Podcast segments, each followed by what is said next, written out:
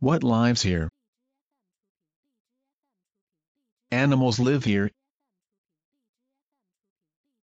A bear lives here. A deer lives here. A fish lives here.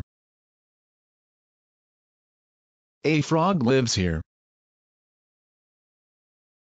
A worm lives here. A bee lives here. A child lives here.